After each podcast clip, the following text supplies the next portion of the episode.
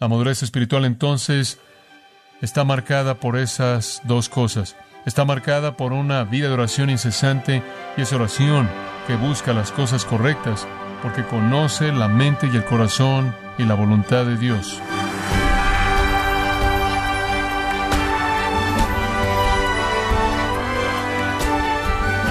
Queremos darle la bienvenida a su programa Gracias a vosotros con el pastor John MacArthur. Los creyentes están llamados en línea con la voluntad de Dios. Estimado oyente, ¿ora usted en dependencia completa a la voluntad de Dios? ¿Qué dicen sus oraciones acerca de dónde está su corazón y sus deseos? O John MacArthur continúa con el estudio sobre el propósito de la oración en la serie Orando por las cosas correctas, en gracia a vosotros. Uno de los legados más raros de la Segunda Guerra Mundial han sido las sectas de cargamento, como son llamadas en el Pacífico Sur. Muchos de los pueblos aborígenes de islas que van desde Australia hasta Indonesia en la parte norte fueron expuestos inicialmente a la civilización moderna mediante las Fuerzas Armadas Aliadas durante la Segunda Guerra Mundial. El ejército estadounidense en particular con frecuencia usaba islas remotas que habían sido habitadas solo por gente del área. Usaron esas islas como pistas de aterrizaje temporales y almacenes de provisiones. Hombres blancos vinieron a esas islas llevando cargamento y después se iban con la misma velocidad con la que habían llegado.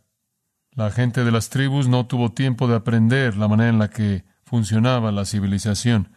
La civilización simplemente descendió y cayó sobre ellos. Vieron tecnología de punta de cerca. Estos aviones salían del cielo, aterrizaban en la jungla, dejaban su cargamento y después despegaban. Los nativos de la isla vieron encendedores para cigarros, los vieron produciendo fuego de manera mágica y pensaban que eran milagrosos. Vieron máquinas grandes empujando hacia un lado los bosques para construir las pistas de aterrizaje, en donde estos aviones grandes podían aterrizar. Por primera vez vieron jeeps y armamento moderno y refrigeradores y radios y herramientas potentes y muchas variedades de ropa y alimento.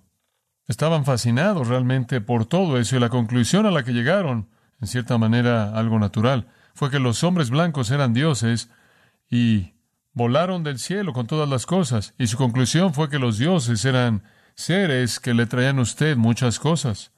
Cuando la guerra se acabó, los ejércitos se fueron y los hombres de las tribus construyeron altares a los dioses del cargamento.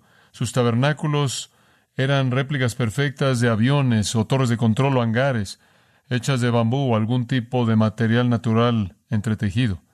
Se veían como lo que era real, pero lo único para lo que servían era para que fueran un lugar de adoración. En algunas de las islas más remotas, las sectas de cargamento todavía están operando en la actualidad, en este momento, hoy. Y si usted fuera a alguno de esos lugares, descubriría que algunos de ellos han personificado a todos los estadounidenses en una deidad, y el nombre de ese Dios es Tom Navy. Oran, la gente le ora para que cargamento santo caiga, y veneran reliquias religiosas como encendedores, cámaras, lentes, plumas, tuercas, tornillos y otro tipo de cosas. Conforme la civilización ha comenzado a penetrar en estas islas remotas en donde las sectas de cargamento existen, su fascinación por el cargamento no ha disminuido. Los misioneros que han sido enviados a esas áreas a predicar el Evangelio descubren que la gente involucrada en las sectas de cargamento inicialmente los reciben de manera cálida porque piensan que es la segunda venida de los dioses del cargamento. El problema es que están esperando el cargamento, no el Evangelio. Y los misioneros descubren que están tan inmersos en un materialismo que ni siquiera entienden que no pueden recibir fácilmente el Evangelio. Y se ha vuelto muy difícil penetrar estas personas de sectas de cargamento con la verdad salvadora. Bueno, veo ese tipo de fenómeno religioso extraño y veo en el cristianismo contemporáneo un paralelo bastante interesante. Estos maestros contemporáneos enseñan francamente que la oración es un medio para la gratificación personal. La oración es una herramienta mediante la cual usted consigue lo que quiere.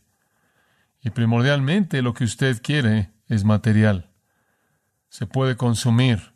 Es algo que usted puede tomar con su mano. Es dinero. Es ropa. Son autos y casas y otras cosas materiales. En mi mente no hay diferencia entre las sectas de cargamento extrañas del Pacífico Sur y la predicación de la prosperidad contemporánea que reduce a Dios, algún tipo de siervo quien, dependiendo del capricho y el deseo por gratificación personal de cualquier persona asociada con él, debe descargar el cargamento. Eso prevalece en la actualidad.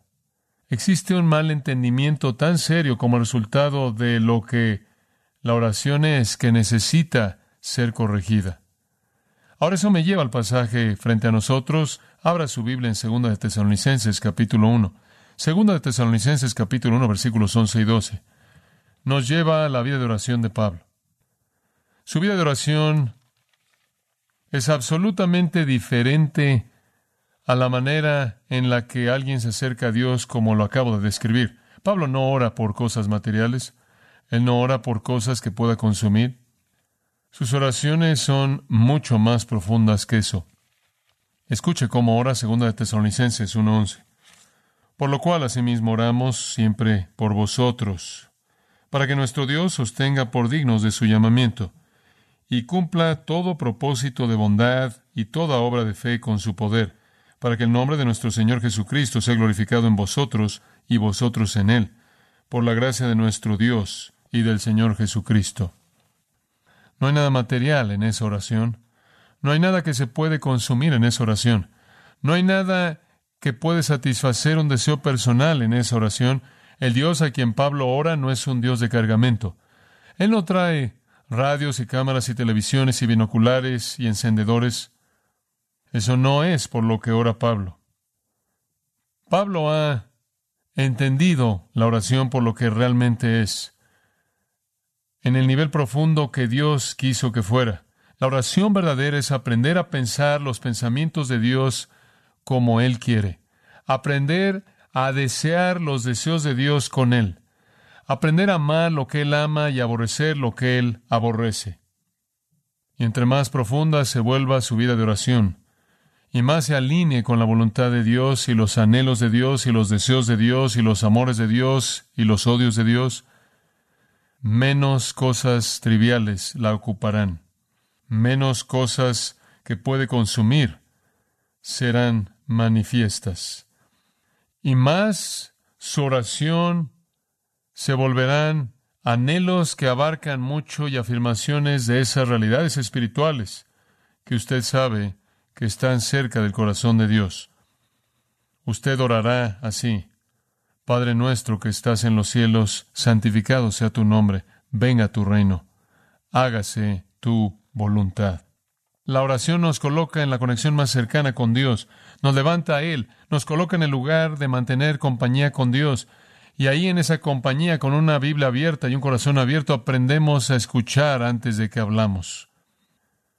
Encuentro en mi propia vida personal que las experiencias más puras y más genuinas y más enfocadas de oración que tengo son cuando oro frente a mi Biblia abierta, porque la voluntad de Dios es revelada, el corazón de Dios es manifiesto, los anhelos de Dios son dados a conocer a mí, aquello que Él ama es revelado, aquello que Él aborrece es revelado, y eso se traduce en mi afirmación y mi oración. Esto se vuelve un estilo de vida. Vivimos en dos niveles. Usted puede estar involucrado en las rutinas que toman su tiempo y tiene que concentrar cierto tiempo de su mente consciente a esas rutinas. Pero una de las grandes realidades de la mente humana por la creación de Dios es que puede estar tratando con más de una cosa al mismo tiempo. Tiene la capacidad de dividir su atención.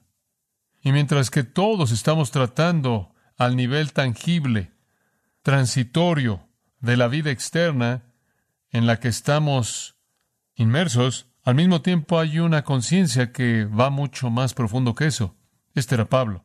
Pablo podía estar enseñando, predicando, planeando, escribiendo, trabajando, exhortando, discipulando, viajando, sufriendo, pero todo el tiempo, por debajo, a otro nivel, orando a un nivel que mostraba con qué profundidad él entendía la mente de Dios.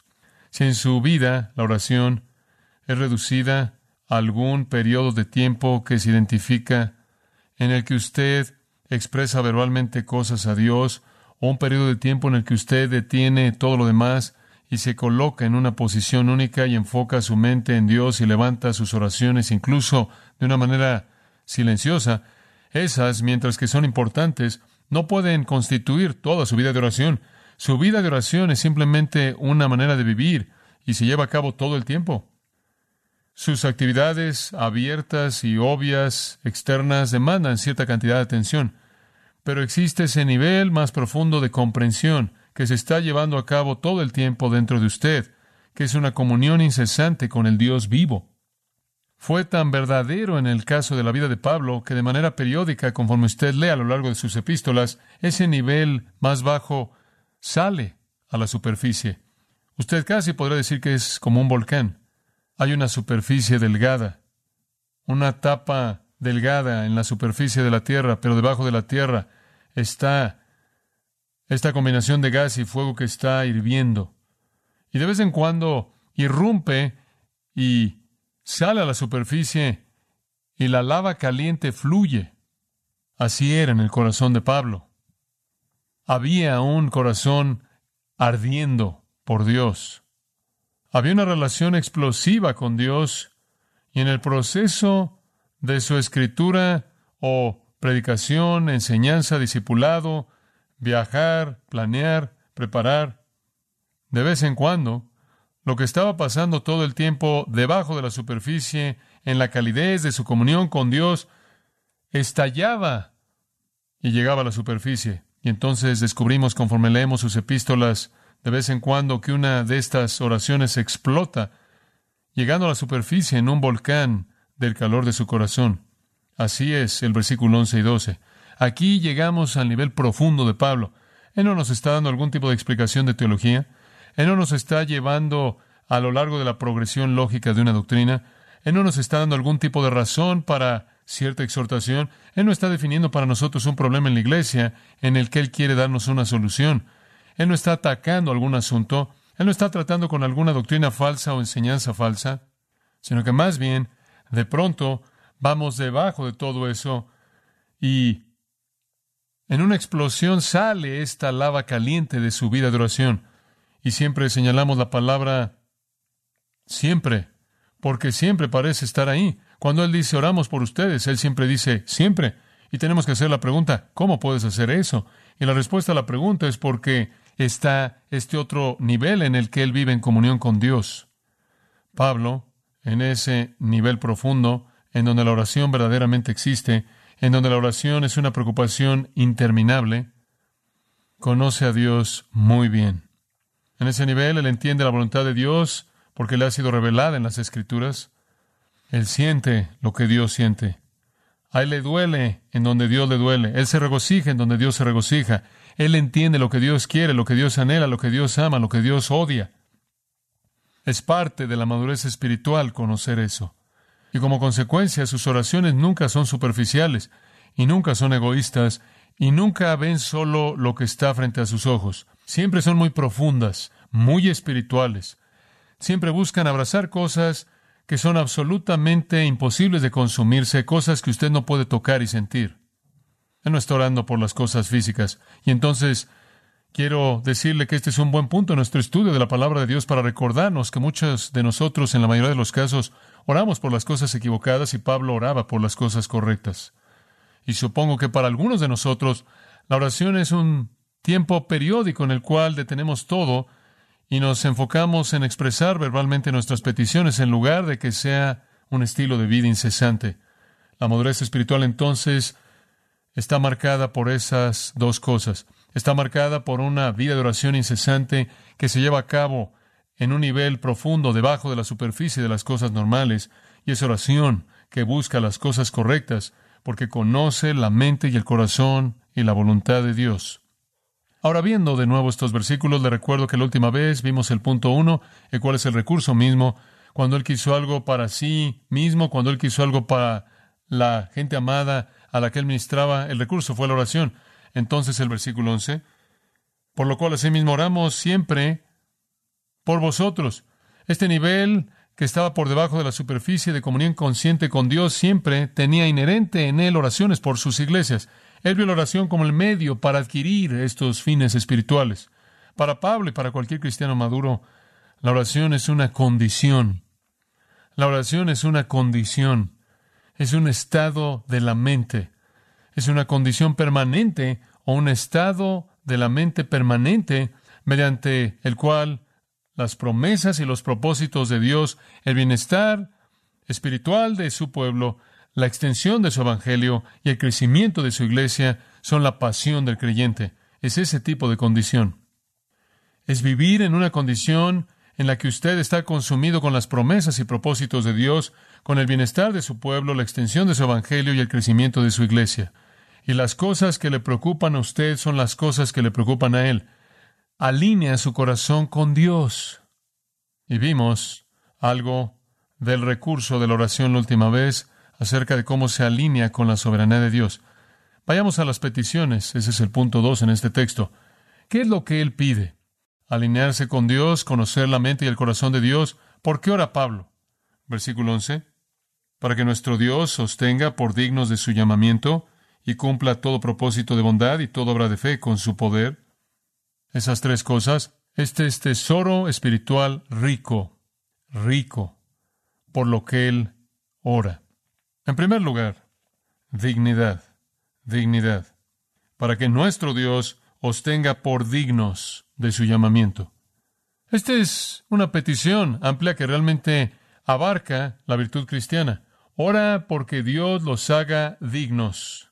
En otras palabras, que Dios los capacite para merecer el nombre que llevan. Si usted va a ir por todos lados diciendo que es de Cristo y Cristo es de usted, entonces debería merecer ese título. Él usa el pronombre posesivo nuestro Dios simplemente para recordarle a sus lectores y a nosotros que Dios no es un ogro distante, Dios no es alguien que debe ser temido, Dios no es uno que no puede ser tocado con los sentimientos de nuestras debilidades, sino mediante, claro, Cristo ha demostrado que Él es un Dios tierno y que se preocupa. Entonces, en un sentido íntimo, Él identifica a Dios como nuestro Dios, y él dice, nuestro Dios quiere hacerlos o considerarlos. Ese verbo puede tomarse de cualquiera de las dos maneras. De cualquier manera, si lo hace usted digno, Él lo va a considerar por digno. Si lo considera digno, va a ser porque Él lo hizo digno. Pero nuestro Dios quiere hacerlo digno para que pueda ser considerado digno de nuestro llamamiento. Esa pequeña afirmación, vuestro llamamiento, y permítame ayudarle a ver lo que significa. Cuando usted ve el término llamado, llamamiento, vuestro llamamiento en las epístolas del Nuevo Testamento se refiere a salvación.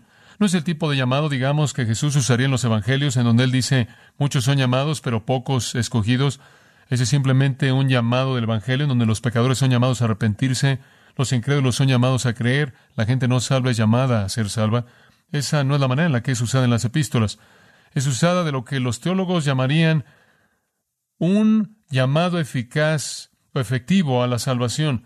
Es usada para ese momento en el que Dios lo salva a usted. Su llamamiento es el momento en el que Dios lo llamó a usted, la realidad de su salvación. Usted fue llamado a Cristo por Dios. Usted fue atraído a la salvación.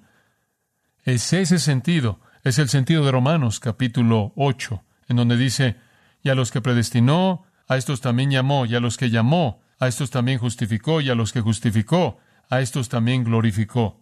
Entonces, ahí tiene usted la predestinación, el llamado, justificación y la glorificación. Ese es el flujo de la salvación.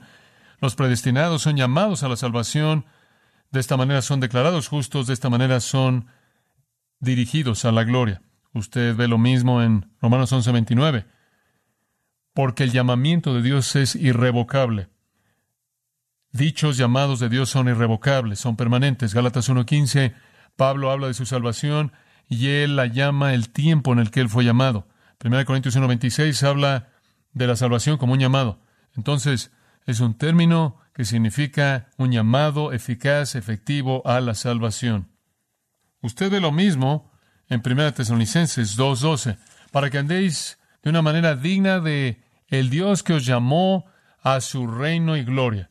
Es un llamado al reino, es un llamado a la gloria, es un llamado salvador.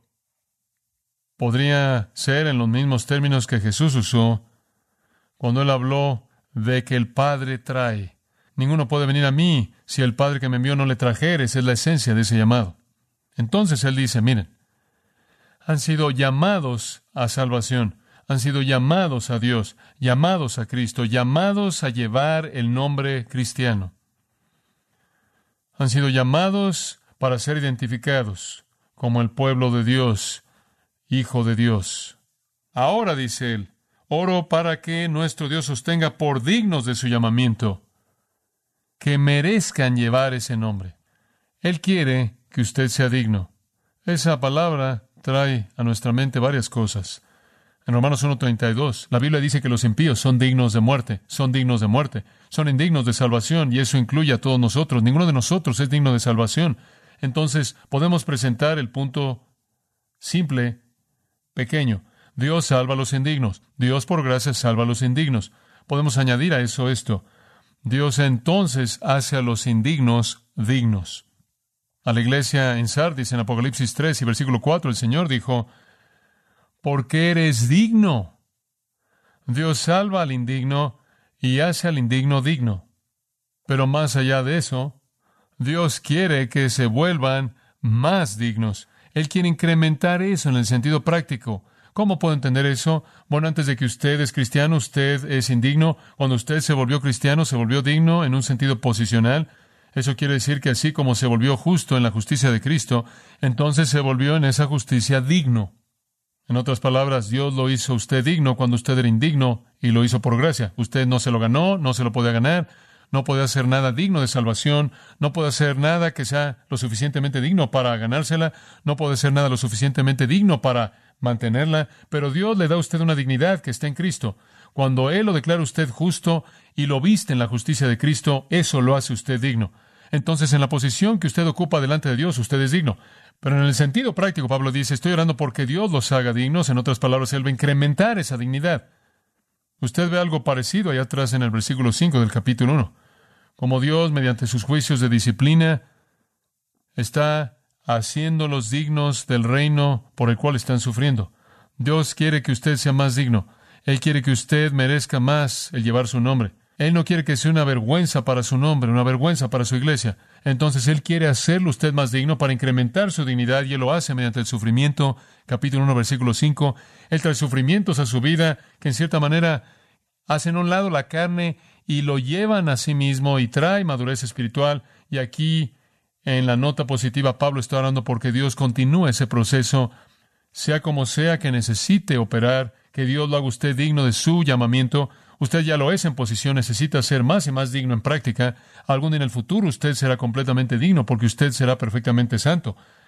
Mientras tanto, necesitamos volvernos más dignos de llevar el nombre de Cristo. Los cristianos son hechos dignos así como son hechos justos, pero necesitan volverse más justos, necesitan volverse más dignos.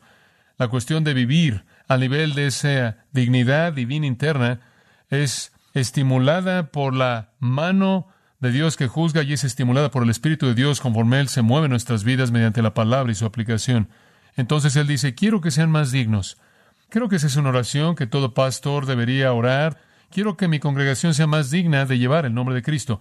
No quiero que sean la causa como los judíos fueron de que Dios sea menospreciado. Recuerde usted que él dijo el nombre de Dios era calumniado debido a su conducta en Romanos 2. Y habían algunas personas en la iglesia tesalonicense que no estaban actuando de una manera muy digna. Realmente no eran dignos de llevar el nombre. Ve el capítulo 3, versículo 6. Os mandamos, hermanos, en el nombre de nuestro Señor Jesucristo, que se alejen de todo hermano, que lleva una vida desordenada y no según la tradición que recibisteis de nosotros. Hay algunos hermanos allá afuera que no están siguiendo la enseñanza que recibieron de nosotros, versículo 11. Están llevando una vida indisciplinada, no están trabajando. Habían algunas personas indignas, dignas y posicionalmente cubiertas con la justicia de Cristo, pero en su vida práctica no eran dignos de ser llamados cristianos. ¿Sabe una cosa? Yo creo que algunas veces Dios simplemente mata a esas personas, se los lleva al cielo. No son dignos de llevar su nombre en la tierra, son una mancha para Él. Entonces Él está orando que estas personas caminen de una manera digna del nombre que llevan. Usted tiene una responsabilidad tremenda, usted tiene un privilegio tremendo y yo también, si llevamos el nombre cristiano de vivir de una manera digna de llevar el nombre.